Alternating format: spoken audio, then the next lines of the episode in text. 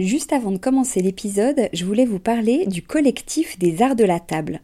Alors l'art de la table, c'est vraiment une grande tendance dans notre univers déco, vous n'avez pas pu y échapper. Toutes ces jolies tables qu'on peut voir en photo sur Instagram ou dans les magazines, qui nous inspirent, qu'on a envie de reproduire quand on reçoit, ou même au quotidien. Tous ces chefs et ces restaurants qui font attention autant au contenu qu'au contenant, et toute cette jolie vaisselle qu'on peut voir dans les boutiques, eh bien c'est tout ça que défend le collectif des arts de la table, qui a pour ambition donc de promouvoir et de valoriser la filière française des arts de la table. Grandes marques, créateurs indépendants, artisans et détaillants passionnés, ils sont tous unis d'une même voix pour faire rayonner leur savoir-faire et leurs produits mais aussi pour vous inspirer. Tous les mois, le collectif des arts de la table vous propose une nouvelle tendance qui vous donne plein d'idées sur les matières, les couleurs et les formes du moment, et bien sûr une sélection de produits de marque française que vous pouvez donc retrouver sur leur site lesartsdelatable.fr ou sur leur compte Instagram lesartsdelatable. Allez, place à l'épisode maintenant. Bienvenue sur Décodeur, le podcast qui parle de celles et ceux qui font la déco aujourd'hui. Je m'appelle Hortense Leluc et à chaque nouvel épisode, j'invite à mon micro un architecte ou un designer, une marque reconnue ou émergente, un entrepreneur ou un influenceur, quelqu'un que vous allez connaître ou pas, mais qui dans tous les cas va nous parler déco. Son parcours, son métier, son quotidien, son univers, ses goûts, on saura tout. Enfin, j'espère.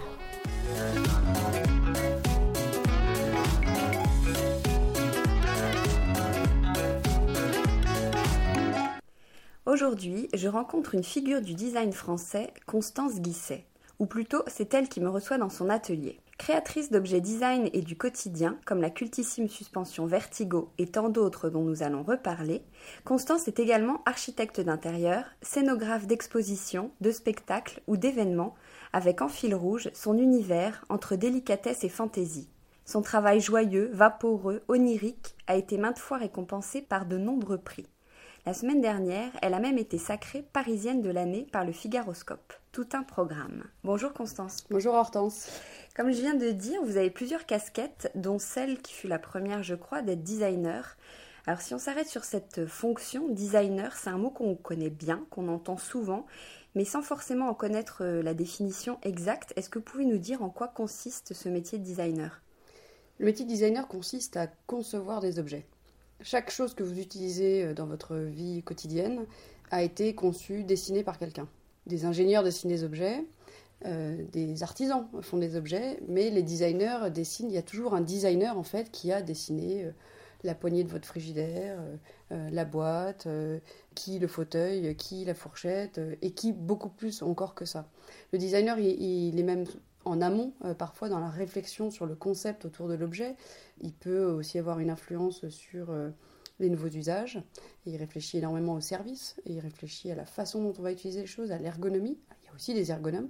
Mais le designer, c'est un petit peu euh, cet être qui est à cheval entre la conception créative la transmission avec des ingénieurs, la conception ergonomique, et il réfléchit aussi normalement à évidemment la marque avec laquelle euh, il va travailler et qui va porter l'objet, euh, mais aussi la façon dont l'objet va être transporté, euh, va être démonté, etc., etc. Donc c'est designer, c'est une personne qui est un peu touche à tout, qui est un peu chef d'orchestre et qui doit faire la synthèse de tout ça pour que l'objet devienne réel. C'est pas que une dimension créative? Ah non, pas du tout. La dimension créative représente euh, une part euh, que je qualifierais d'assez euh, faible du travail. J'aime penser que c'est 20% du temps. je pense que la réalité, c'est que c'est beaucoup moins en termes de temps, mais c'est beaucoup plus en termes d'impact et d'esprit. On passe d'une idée, d'un dessin, à peut-être une maquette, un dessin en trois dimensions, une impression 3D, à nouveau des maquettes, des corrections, du travail avec l'éditeur, la réflexion autour de l'objet, des modifications, ensuite euh, un travail avec le fabricant. Et à la fin, on se dit, mais oui, mais là, est-ce que ça passe, est-ce que ça se transporte, comment ça se présente, etc., etc. Est-ce que ça rentre dans les coûts? Et donc, à chaque étape euh, de ce travail, pendant ces années qui précèdent la sortie, euh, le projet est mis en danger, est re-questionné. Et même, il m'arrive assez souvent que le projet puisse s'annuler, genre juste avant la, sortie. Parfois même, il, est, il disparaît après la sortie parce qu'il n'a pas rencontré son public, parce que finalement il est plus cher, parce que ça ne correspond pas, etc., etc. Et vous, vous suivez chaque étape ou vous êtes plutôt en amont? Alors en fait, euh, je suis en amont, ça c'est sûr, et euh, je suis chaque étape avec plus ou moins de présence ou distance. En fait, ma question plutôt, c'est est-ce que vous êtes plutôt la partie créative ou la partie euh, logique, raisonnable, ou les deux? Alors, je suis clairement la partie créative. je suis quelqu'un d'à la fois assez déraisonnable et assez raisonnable. C'est ça qui est un peu étrange, c'est-à-dire que je peux avoir des envies un peu complètement folles et mon équipe me dit non, Constance, là t'exagères un petit peu, et ils ont tendance à rationaliser mon dessin, mon idée, etc. En revanche, je suis je suis pas forcément toujours raisonnable, mais je suis très pragmatique. C'est-à-dire qu'en résolution technique, ça c'est vraiment ça que j'aime dans mon métier. Euh, j'ai toujours fabriqué des choses. Quand j'avais 11 ans, j'ai une machine à bois, euh, j'avais un petit à chantourner, j'ai toujours fabriqué des choses. Mon grand-père était inventeur. Pour moi, c'est quelque chose qui est très naturel. J'ai, toujours beaucoup regardé les objets. Si vous m'offrez quelque chose, ben, je vais toujours euh, regarder la façon dont il est fabriqué, je vais me dire tiens où est le plan de joint, comment ils ont fait, etc. Et donc j'ai toujours eu cette curiosité euh, de la fabrication. J'ai fait beaucoup de petites maquettes, j'ai fait de la sculpture, j'ai fait plein de choses. Et du coup j'aime bien les résolutions techniques. Vraiment à un moment donné où j'ai changé de voie, où je suis devenue designer, je me suis demandé si je voulais être artiste ou designer. Et ce qui l'a emporté, c'est vraiment euh, ce plaisir de fabriquer. Quoi. Moi j'aime les usines, euh, j'aime les assemblages. En fait j'aime bien résoudre des problèmes. J'ai toujours bien aimé les maths et et je me dis toujours, on me dit toujours, euh, à un moment donné, il y a quelqu'un qui me dit, bon, ça c'est pas possible, on n'arrive pas à le faire comme ça. Et donc là, en fait, plutôt que de me sentir accablée, bon, parfois, évidemment, ça, ça m'arrive hein, d'être déçue, euh, mais euh, j'aime bien, je prends ça comme un challenge, je me dis, mais attends, on va trouver une solution. C'est quoi le problème en fait? Et j'aime bien cette idée de remettre à plat les choses et de dire, bon, c'est quoi les données et qu'est-ce qu'on va trouver comme solution?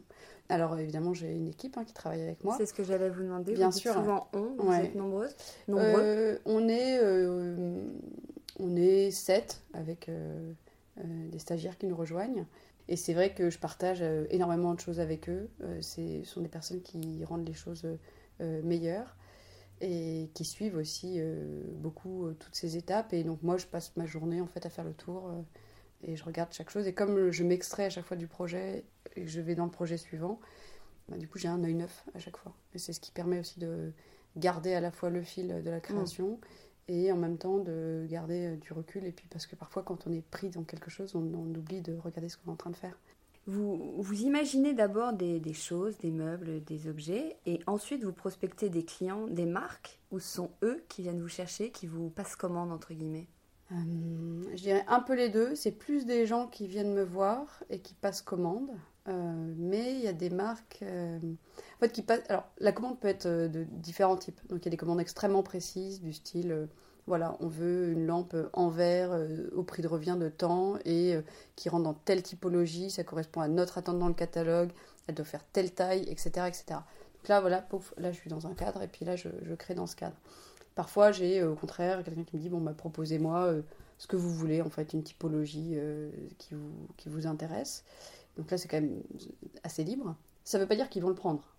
Parce que c'est des commandes, c'est pas toujours des commandes, c'est des, c'est des, des annonces de désir de travailler ensemble. Et, euh, et puis parfois, ben, je dessine des choses euh, euh, libres, et puis avec des éditeurs que je connais, je leur propose. Ou, Vous êtes en compétition parfois Il y a différents designers Tout le ah temps. ma vie est une. Il y a des marques. Une marque demande à plusieurs designers de travailler sur un projet et ils choisissent le meilleur. Soit ils choisissent le meilleur, soit ils en choisissent plusieurs parce qu'ils font des collections. Mais je suis évidemment tout le temps en compétition. Enfin, tout le temps, c'est pas vrai parce que parfois je travaille avec des des marques avec lesquelles euh, euh, j'ai euh, une, affinité particulière, où on se connaît bien, et du coup, ils me disent Ah, ce serait bien de faire un projet ensemble. Et là, je me sens moins en compétition, je me sens plus en confiance. Mais je n'ai jamais la garantie que le projet va être pris. J'ai extrêmement rarement, je ne crois pas me souvenir d'un projet où je me suis dit, de toute façon, ils prendront n'importe Enfin, ils prendront tout ce que je vais leur proposer. Vous n'avez pas un, un, partenariat officiel avec une marque Non, j'ai parfois des accords de recherche, en fait, où euh, une marque vient me voir et me dit ah, j'aimerais qu'on fasse des recherches autour de la lumière, etc. Et donc là, je lance, mais je n'ai jamais la garantie que le truc va aboutir. Pour être honnête, c'est un métier où euh, c'est un métier qui est dur au sens où il faut être très prêt à perdre tout le projet très vite. Quoi. Perdre et est-ce qu'on peut vous piquer l'idée et, ah faire quelque chose qui ressemble de très près Ça m'est arrivé aussi. Et comment vous réagissez dans ces cas-là? Alors moi, je suis pas quelqu'un de procédurier au sens où euh, les énergies euh, négatives ne m'intéressent pas beaucoup. Euh, ça m'est arrivé quand j'étais plus jeune et je l'ai vraiment très mal vécu. J'ai trouvé ça très très dur à encaisser. Et puis, bon, bah, dans le cadre d'un David contre Goliath, bah, en fait, je me suis pas spécialement manifestée. Enfin, je l'ai quand même dit, je l'ai mm. mais, mais c'est vrai que. Et puis, c'est la, complexité de nos, de nos métiers, en fait, c'est que euh, bah, vous avez des copies serviles qui sont extrêmement faciles à identifier, etc. Et puis, vous avez des copies inspirées, et là allez, allez le dire. Quoi. Non, le, plus, plus compliqué, je trouve, pour nous, les designers ou architectes d'intérieur parfois, c'est quand on est euh, parfois mis en compétition, euh, c'est que euh, ben, on voit bien que c'est un peu l'incubateur à idées. Quoi. On donne beaucoup de choses et les gens ne perçoivent pas toujours en fait que c'est un travail d'avoir des idées. Comment vous trouvez les noms des produits? Il y a Cap, Vertigo, Chantilly, ou il y a un gros brainstorm autour de ça euh, Parfois, on se rend compte qu'on nomme toujours de la même façon certains, certains objets, euh, parce qu'il doit y avoir des obsessions comme ça. Bah, comme la Cap, par exemple. Je pense que Cap est un, est un nom qu'on a envie d'utiliser euh, tout le temps. Euh, j'ai toujours adoré les capes et du coup c'est vrai que c'est venu euh, très vite. Euh, je dirais qu'il y, a eu des périodes en fait pour ces, ces, noms. Quand j'étais plus jeune, c'est une amie à moi, une amie qu'on appelle la biche, qui m'aidait à trouver des noms et du coup on brainstormait. Parfois elle me suggérait des choses, elle avait des bonnes idées, c'était très amusant. Et puis aujourd'hui, c'est plus à l'agence, on en discute. Il y a Lucie, ma collaboratrice, qui est très forte aussi en nom. C'est important le nom d'un produit? Oui, c'est important. Alors, euh, c'est important et en même temps, moi, il y a des moments où. Euh, enfin, c'est secondaire, quoi. Le moment où l'éditeur dit, bon, bah là, il va falloir se mettre à trouver un nom. Et en fait, je suis tellement concentrée euh, sur est-ce que ça va tenir, est-ce qu'on va y arriver, est-ce que du coup, on va voir la microvis qui est là. Enfin, je me dis, voilà, le nom, il faut repartir en arrière sur le concept de départ, sur la sensation que ça procure. Et du coup, mettre des mots là-dessus, en fait, c'est pas si facile. Et puis, mettre des mots qui sont un peu, pas que français, mais qui font voyager un petit peu et qui n'enferment pas aussi, parce que ça, c'est parfois les, les noms enferment. De donner un nom trop figuratif enferme complètement dans l'interprétation. Et ça, c'est aussi un danger, et moi, j'essaie toujours de faire très attention à ça. Il faut laisser la personne euh, s'approprier. Exactement. ça. Pour bien comprendre euh, votre euh, procédé créatif, on pourrait s'appuyer sur l'un de vos gros succès, donc c'est la Vertigo. Est-ce que vous pouvez nous raconter son histoire? Alors, la lampe Vertigo, bah, c'est un des premiers objets que j'ai dessiné en tant que créateur.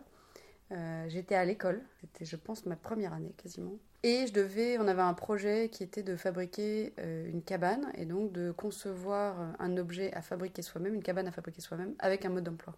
Donc ça c'était ça le sujet.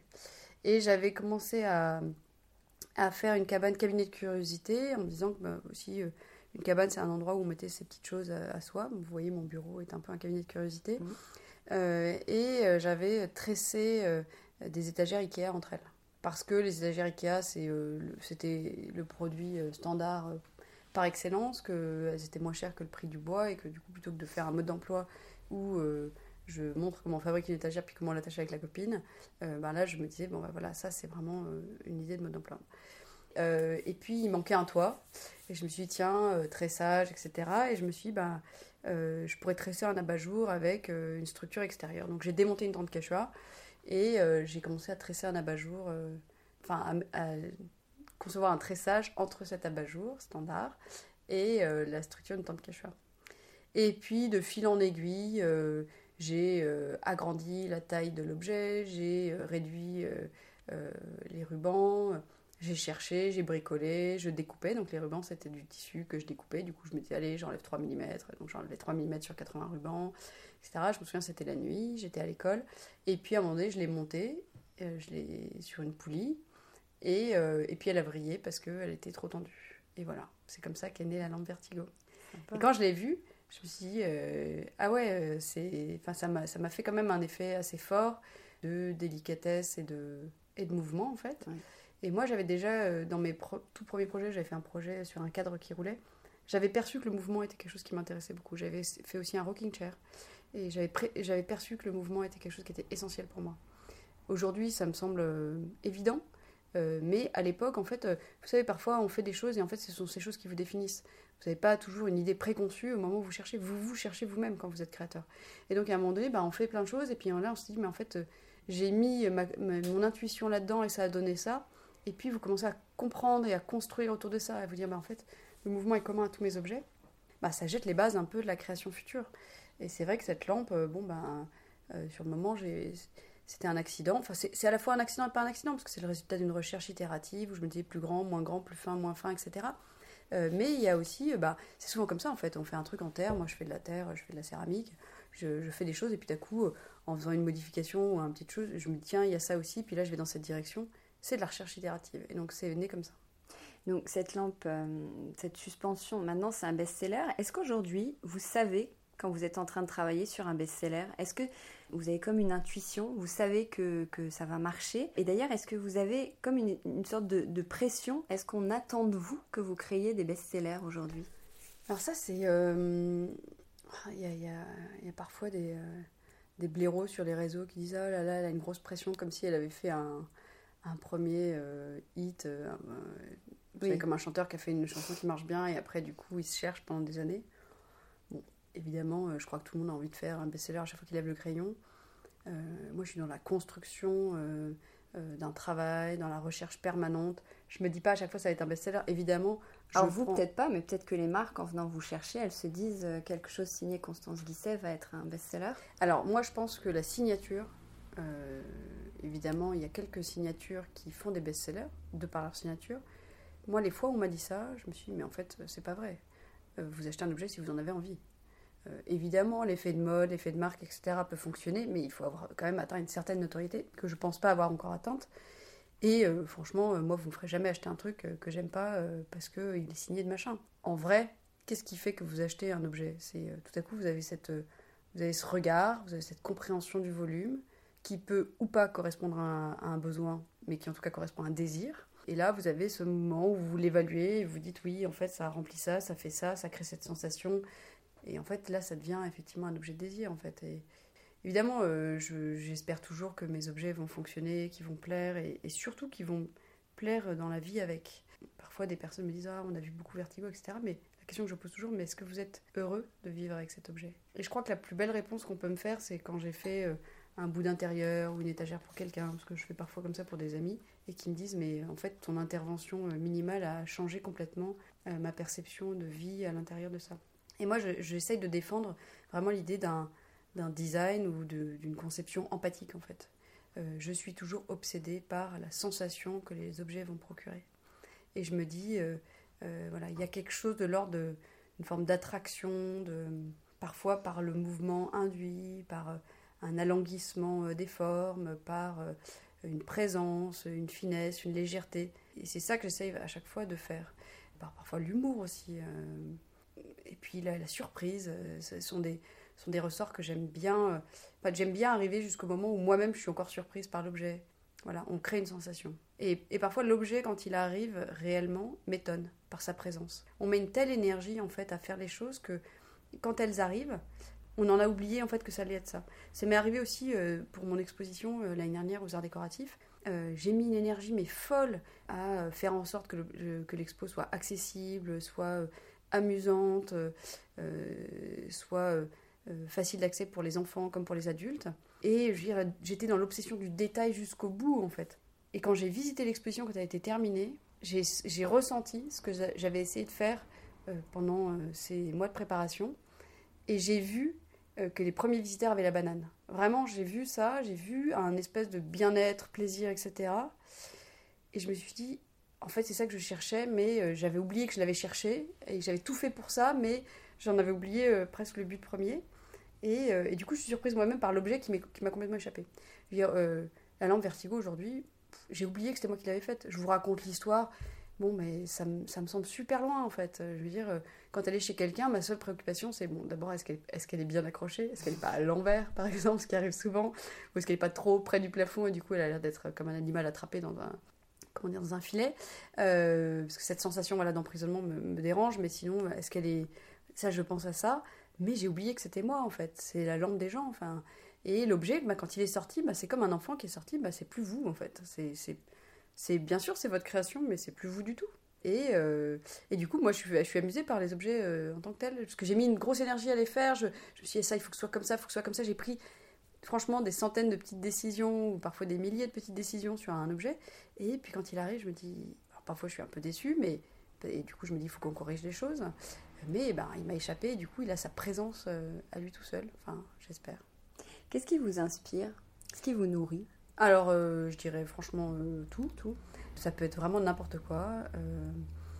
moi, c'est vrai que j'aime beaucoup visiter les musées, j'aime beaucoup visiter les zoos, donc je suis évidemment très inspirée par, la vie des gens, quoi, par les comportements, mais aussi par la nature, par les sensations et mais parfois, euh, je veux je trouve autant de choses dans un gadget euh, qui m'amuse euh, que dans, un, une œuvre qui m'émeut. Je pense que tout ça fait un tout et c'est cette espèce d'équilibre avec, enfin, entre une forme de, pas de classicisme, mais bon, j'aime bien emmener ailleurs en fait quand je fais un objet, j'aime bien qu'il nous fasse voyager et en même temps, j'aime bien qu'il soit, qu'on puisse vivre avec et en même temps qu'il nous, enfin voilà, qu'il soit différent parce qu'il nous, enfin, qu'il nous emporte parce qu'il est un peu différent mais en même temps qu'on puisse vivre avec.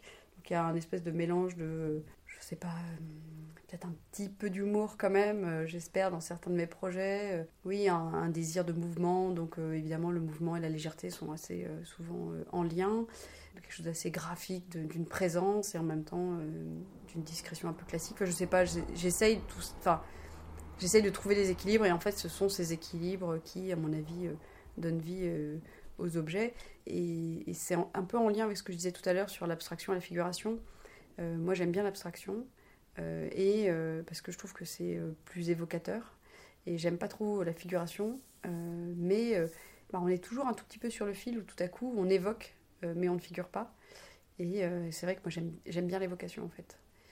je pense que c'est ce que les gens relient à l'idée de la poésie en fait, comment avec quelques mots on arrive à évoquer un univers. Et là, c'est comment avec quelques lignes ou quelques matériaux, on arrive à évoquer un imaginaire. Et donc c'est peut-être ça qui fait que on, le décrit euh, avec des mots comme la poésie. Je n'ai pas pensé à la poésie quand je l'avais faite, mais en revanche, je pense beaucoup à l'évocation. Alors maintenant qu'on a bien compris tout ce, que, tout ce que vous faisiez, je vais revenir au tout début, parce que vous avez un parcours qui est original, qu'on mhm. ne peut pas ne pas évoquer. Est-ce que vous pouvez nous raconter comment vous en êtes arrivé à faire tout ça? Alors, euh, c'est vrai que je n'ai pas un parcours classique de designer, on va dire. Euh, en fait, j'ai. D'abord, j'ai toujours aimé euh, fabriquer des choses avec mes mains, donc je vous le disais, j'avais une, machine à bois, enfin une siège en tournée quand j'avais 11 ans, enfin j'ai toujours bricolé. on m'appelait Madame Tipex à l'école, donc vraiment je bricolais toute la journée pendant les cours, enfin j'écoutais pas toujours beaucoup les cours, j'étais un peu dissipée, on va dire. Bref, une fois qu'on s'est dit ça, et, euh, et, puis à un moment donné, je crois que euh, je me suis dit, tiens, je, vais, je, voudrais être chirurgien, parce que je cherchais un métier qui était à la fois manuel et intellectuel. Et je voyais bien la réparation, euh, enfin la bidouille. En fait, vous savez, quand on lit par exemple le, lambeau, on voit bien que ben, il y, a un processus aussi itératif. On cherche, on essaie de réparer, on essaie de construire, etc. On n'y arrive pas toujours. Et en fait, c'est un peu comme mon métier. très souvent, j'y arrive pas. Et puis en fait, je réessaye j'essaie de trouver des nouvelles façons. Alors, c'est pas toujours aussi. c'est pas, tout n'est pas toujours comme ça, hein, mais je comprends encore aujourd'hui pourquoi j'aurais voulu faire ce métier. Euh, je crois que j'aimerais toujours le faire en fait. Donc euh, après, j'adore le mien, donc je ne changerai pas, mais, euh, c'était assez fort comme désir. Puis, je sais pas, je, ne suis pas du tout dans un milieu médical, et puis on s'est dit que ça allait être très long comme étude. Puis à un moment donné, je me suis dit, ah tiens, je serais bien ébéniste, et puis bon, on s'est dit, pourquoi pas faire des études. Et j'étais j'étais pas euh, trop mauvaise en classe et mes parents m'ont dit bah écoute euh, lance-toi quand même plutôt dans euh, d'autres études avant de, changer. Puis j'ai passé mon bac assez tôt donc ça me semblait assez logique de continuer. Donc j'ai fait une prépa. J'ai fait une prépa générale parce que bah, en fait j'aimais bien plein de matières. J'adorais les maths j'adorais les langues j'adorais le français bon voilà. Et du coup j'ai fait une prépa HEC et j'ai fait du coup l'ESSEC donc une école de commerce. Quand j'étais à l'ESSEC bah, j'ai coché la case apprendre le japonais euh, sur un papier qu'on vous envoie avant de s'inscrire. Et donc j'ai fait des stages au Japon, un premier, puis un deuxième où j'étais dans une... Donc un premier j'étais au poste d'expansion économique à Tokyo, et un deuxième où j'étais assistante parlementaire d'un député japonais. Et en fait je me suis dit, ah j'adorerais voyager tout le temps, et du coup j'aimerais bien être conseiller culturel. Et donc euh, je me dis conseiller culturel, bon bah il faut, faut que je fasse Sciences Po, il faut que j'essaye euh, le Quai d'Orsay. Et puis, je suis revenue du Japon, de ma deuxième expérience du Japon, euh, où j'avais fait. Enfin, c'était assez amusant, euh, j'avais vécu des choses assez amusantes. Mais j'avais plus du tout envie de travailler, j'avais plus du tout. Donc, je suis rentrée à Sciences Po, j'avais passé Sciences Po avant, j'étais en service public, et là, je me suis dit, non, mais en fait, reprendre des concours et tout. Enfin, le fait d'avoir décroché pendant un an des, des études euh, m'avait fait penser que j'avais plus du tout envie de faire ça. Et du coup, je suis passée en gestion culturelle à Sciences Po en me disant, ouais, quand même la culture, enfin, la création, tout ça. Et pendant que j'étais à Sciences Po, je faisais de la menuiserie euh, un jour par semaine, je faisais de la calligraphie, de la sculpture le soir, enfin du modelage. Bon, j'ai toujours continué à avoir une activité un peu comme ça. Et puis, ben, je, je, suis diplômée de Sciences Po, je me mets à travailler dans une galerie. Et là, là, ça a été mais, très clair. Là, je me suis dit, je ne veux pas travailler dans un bureau. Toute la liberté que j'avais pu avoir euh, avant, euh, quand j'étais étudiante, où je pouvais faire de la calligraphie, faire du sport, faire du machin, etc., tout à coup euh, s'effondrait. J'étais enfermée dans un bureau, assise sur une chaise. Et là, je me suis dit, non, mais en fait, impossible. Vraiment, c'était une réaction quasi physique à la chose. Et je me suis dit, mais en fait, j'aime la création, mais en fait, j'ai envie d'en faire. Et donc là, quand même, énorme doute parce que j'avais pas cette formation, etc. Et je vous dis, je me suis interrogée de savoir si je voulais être artiste ou designer. Et euh, le fait que j'ai toujours aimé la technique m'a fait pencher pour le design. Donc là, j'ai, euh, je me souviens, j'étais déjà avec euh, la personne qui est devenue mon mari. Je lui ai dit, bon, écoute, je crois que j'ai envie d'être créateur. Et il m'a dit, écoute, c'est le métier le plus difficile du monde, la création, mais je te soutiendrai, donc fais ce que tu veux. Et je lui ai dit, bah, c'est quoi une bonne école de design? Et dans mon immense prétention, je lui ai dit, écoute, moi, je vais pas postuler à toutes les écoles, je, voudrais voir si l'école pense que j'ai que j'ai un potentiel, j'irai, mais si je préfère euh, encadrer des créateurs plutôt que d'être un créateur euh, qui, qui n'y arrive pas et qui du coup je, ne veux pas être frustré dans mon travail quoi. Je veux pas je veux pas sentir ça. Et il m'a dit bah écoute l'ENSI c'est bien parce que c'est une école qui euh, s'ouvre à des profils différents etc. Donc je suis allée visiter l'ENSI où ils m'ont dit il faut vous, il faut vous sortir de toutes vos obligations professionnelles. Et en fait, j'ai un peu menti, parce que j'ai quand même postulé chez les Bouroulec, où j'étais leur administratrice pendant 7 ans. Et j'étais en parallèle de l'ENSI. Donc pendant euh, quelques années, personne ne le savait. Et puis un jour, mon prof, me mon prof croise Ronan Broulet qui lui dit. Euh, euh, et Ronan lui dit alors ça se passe comment avec Constance? Et mon prof, du coup, me dit bon, qu'est-ce que. Voilà. Il m'a dit écoute, tant que tu fais ce que tu fais, je n'irai pas le dire.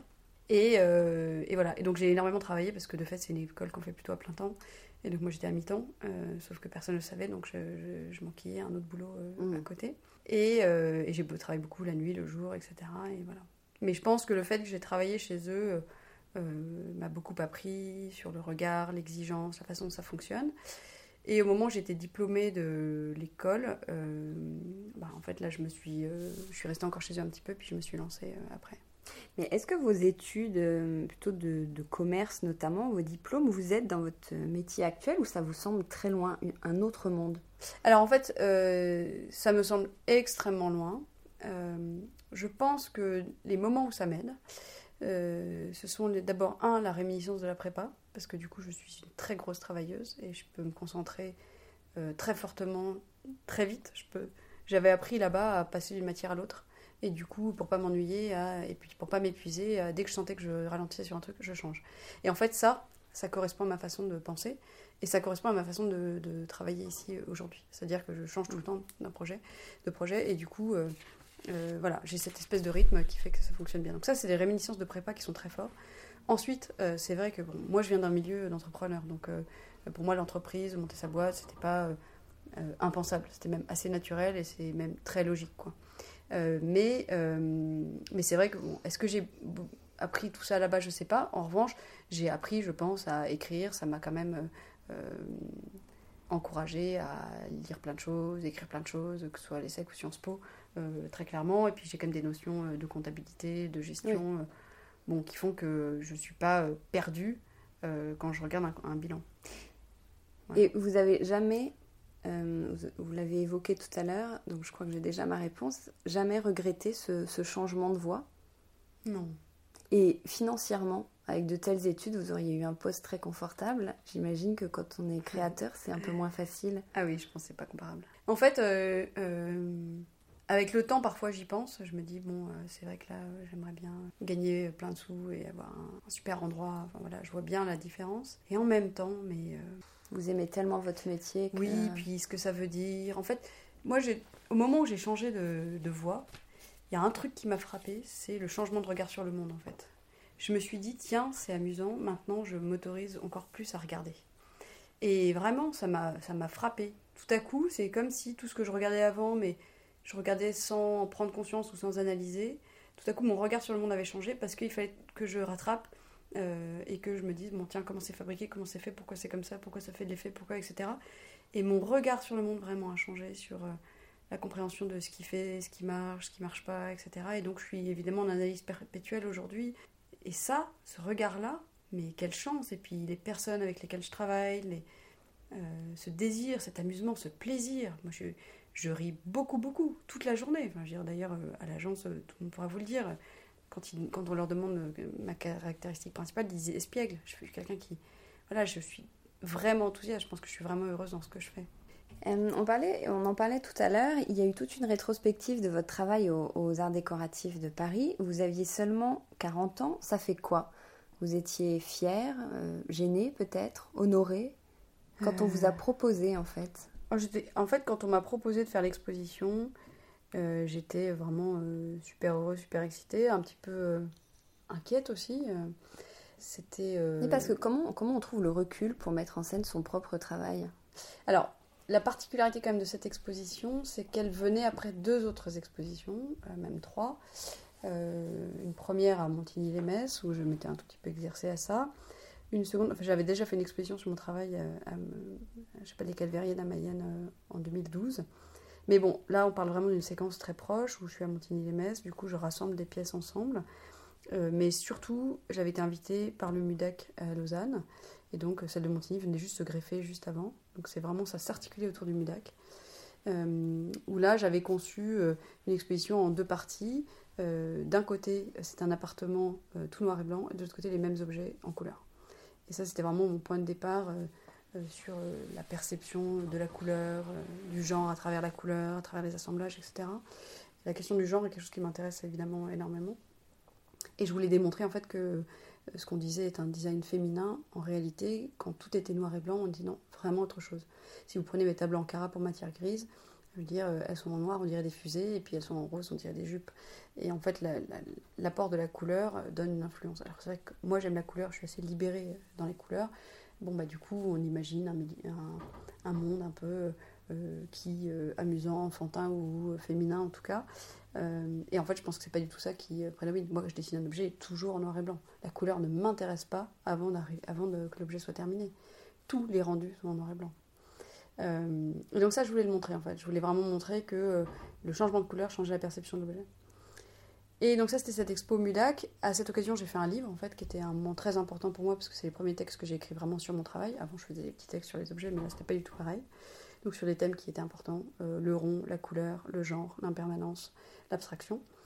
Euh, et puis, euh, suite à cette expo du MUDAC, est arrivée une autre proposition d'exposition qui était aussi assez amusante, et vous allez comprendre pourquoi je, je viens à l'expo des Arts Déco après. C'était au musée Favre à Montpellier, Là, j'étais dans un hôtel particulier, Sabatier d'Espérant, 18e, euh, euh, et euh, je devais mettre mes objets en regard avec les objets du lieu. on dit toujours ça quand on est dans, les expositions, on dit toujours on fait dialoguer les objets. Et je me suis dit, tiens, si on les faisait dialoguer pour de vrai. Et donc j'ai demandé à, trois acolytes, Chloé Pitiot, Adrien Goethe et Frédéric Dassas, de travailler avec moi autour de ces dialogues entre objets. Et donc on a fait comme l'exposition spectacle. Donc ça, c'est quelque chose qui est un gros mot hein, pour les conservateurs. Mon mari est conservateur de musée et, bon, je veux dire, il sait très bien que je l'assume et ça, nous amuse beaucoup. Mais c'est vrai que c'est quelque chose qui plaît pas toujours. Et moi, je me suis dit, bah, je vais assumer ça en fait. Euh, je, fais des, je fais des objets grand public et euh, bah oui, euh, je fais une exposition qui aussi accueille les enfants et du coup, on est dans une logique de spectacle où en faisant parler les objets, très simplement, on arrive à les intéresser à l'histoire, à la fabrication, etc. des objets. Et, et comment dire, et voilà, et donc on a fait ça euh, au musée Fabre. Et puis euh, Olivier Gabec, donc, qui euh, s'occupe du musée des arts décoratifs, vient voir cette exposition. Je crois que c'est au MUDAC qu'il qu'il y avait pensé. Je sais plus laquelle, enfin bon, bref, une des deux, ou peut-être les deux, il a vu les deux. Et il me dit, Constant, j'aimerais bien que tu fasses quelque chose dans les collections des arts décoratifs, peut-être des dialogues comme tu as fait au musée Fabre. Et puis, vous savez comment c'est la vie, hein. c'est toujours euh, plein de surprises. Et, euh, et puis, en fait, il y a l'espèce de grand espace euh, qui était à côté qui s'est libéré. Et là, parce que l'expo s'est annulée. Et, et, donc, cette exposition qui devait être d'abord dans les collections s'est trouvée dans les collections, plus avec cet espace. Et donc là, tout à coup, c'est devenu vraiment quelque chose de, plus grand. Au début, ça devait être une exposition déjà géniale au musée des arts décoratifs. J'étais j'étais vraiment ravie, etc. Et là, tout à coup, il y avait en plus le moyen de faire autre chose. Et donc là, vraiment, là, je me suis dit, il faut être au rendez-vous. Donc je me, Je me suis dit, idéalement, ce serait mieux dans 5 ans, j'aurais plus de choses, etc. je serais plus mûre. et puis je me suis dit, bon, bah, le train repasse pas deux fois, donc il faut y aller. Et donc j'ai conçu l'expo comme ça. Et je l'ai conçu vraiment dans une énergie. On s'est, on s'est, on s'est vraiment défoncé sur cette exposition, sur ce projet. pendant quelques mois, c'était, c'était très très gros à porter parce que on a beaucoup travaillé avec Olivier Gabet, donc sur, euh, évidemment, euh, j'ai écrit les textes de l'expo, euh, la scénographie de l'exposition. Enfin, on s'est débrouillé sur plein de choses. Et, et c'est vrai que c'était très excitant. Alors, quand on est pris dans le projet, on prend pas le recul et on se dit pas, tiens, mon Dieu, j'ai 40 ans, j'ai cette expo. Mais c'est vrai que ça m'a fait un effet très fort quand les premiers visiteurs sont rentrés. Comme je vous le disais tout à l'heure, j'étais émue par leur réaction. Mais surtout, j'étais, je trouvais que c'était très intime en fait. C'est comme si ça m'avait déjà fait le coup avec le livre du Mulac. Mais là, vraiment, euh, j'avais l'impression que, de dévoiler énormément de choses de moi. Il y a une salle notamment que, tout le bureau appelait ma chambre, qui était en fait la salle avec la lampe en lévitation, et où il y avait un grand collage où euh, je levais un peu euh, le voile sur ce qui pouvait m'animer. Donc j'avais fait un très grand collage pour montrer que tout venait d'un peu tout. Donc il y avait un peu de littérature, un petit peu de, euh, d'art, euh, plein de choses différentes en fait, euh, des choses amusantes, des choses moins amusantes. Et, et ça, c'était vraiment quelque chose qui était. J'avais l'impression que les gens pénétraient dans mon univers. C'était vraiment ça, c'est ça, c'est la sensation qui était la plus étrange. Et puis en fait, je me suis habituée à ça. Et puis voilà. Mais, mais c'est vrai que ouais, c'est tout à coup, vous avez quelques milliers de personnes qui rentrent chez vous, quoi. Mais qui rentrent plus que chez vous, qui rentrent dans ce que vous voulez dire vraiment.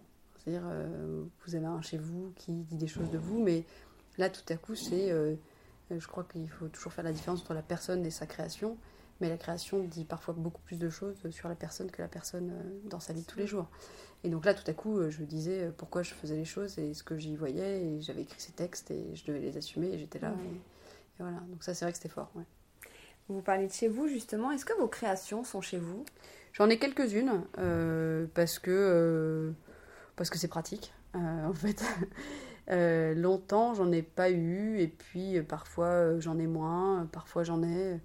Les cordonniers sont parfois un peu les plus mal chaussés, et je, me sens un peu cordonnier.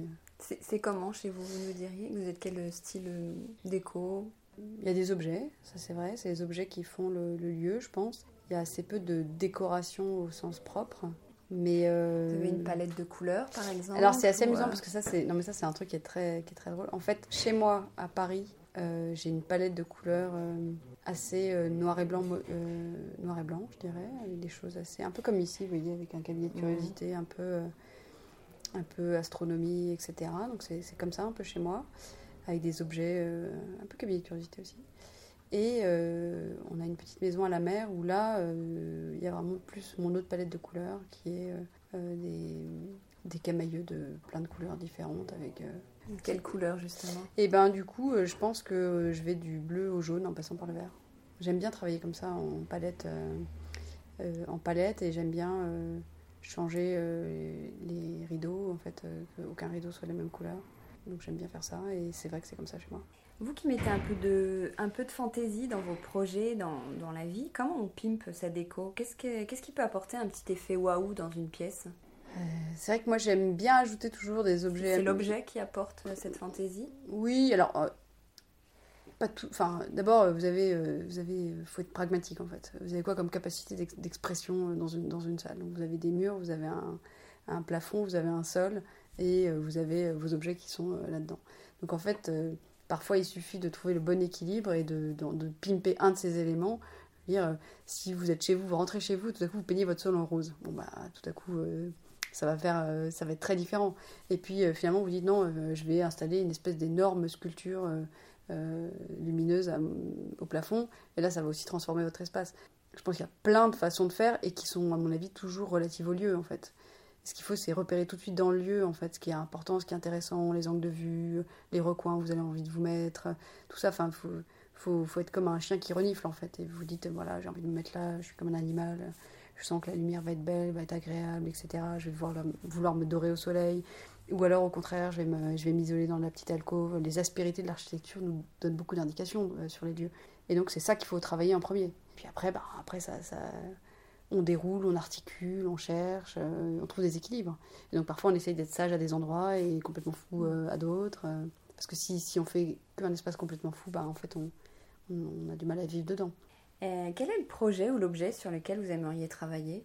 Alors moi, j'aime bien l'idée qu'un jour je travaillerai peut-être sur un robot, une machine, voilà, un truc qu'il faut un rendre robot en cuisine ou un robot Non, un robot, un robot, un, un robot d'accompagnement de vie. Ça, j'aimerais bien ça parce que je trouve qu'il y a une problématique qui est enfin, essentielle, qui est celle de, du caractère anthropomorphique ou non du, robot. Est-ce qu'on doit euh, lui ajouter des fonctions, oui, anthropomorphes, enfin des, ajouts, faire des ajouts anthropomorphes ou au contraire l'éloigner, quel niveau d'abstraction, quel niveau de texture, quel niveau de toucher, quel niveau de sensation?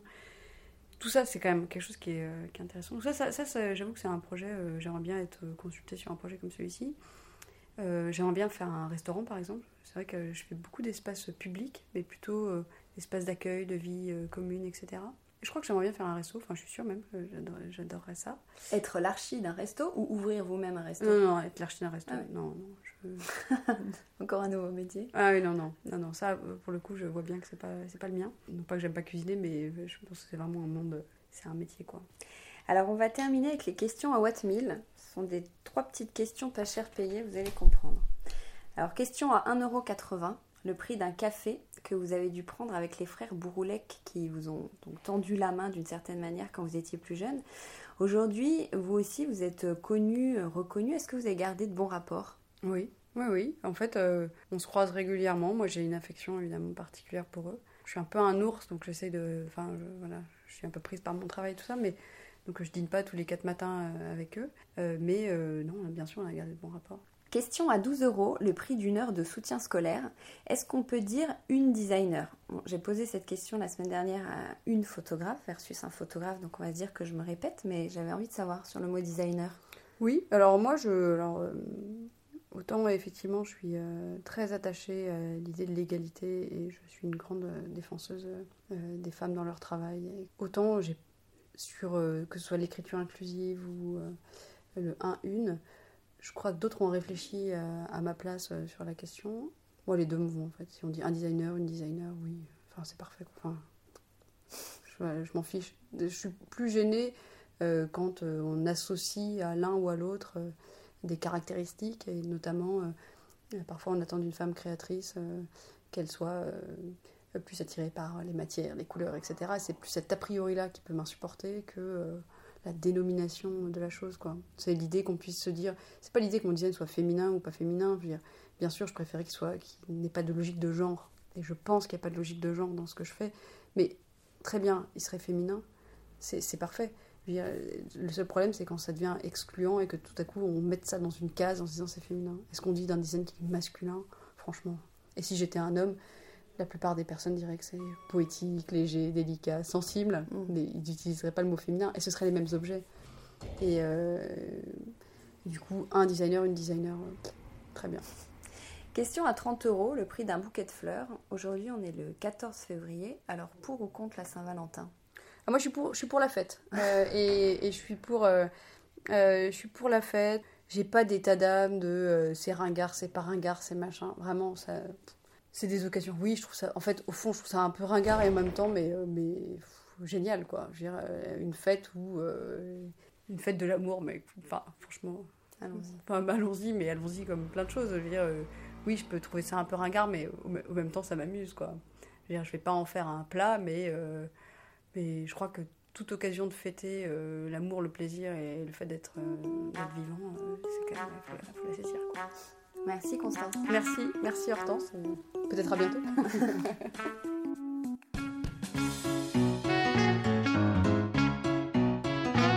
Décodeur, c'est terminé pour aujourd'hui. Merci pour votre écoute. J'espère que cet épisode vous a plu.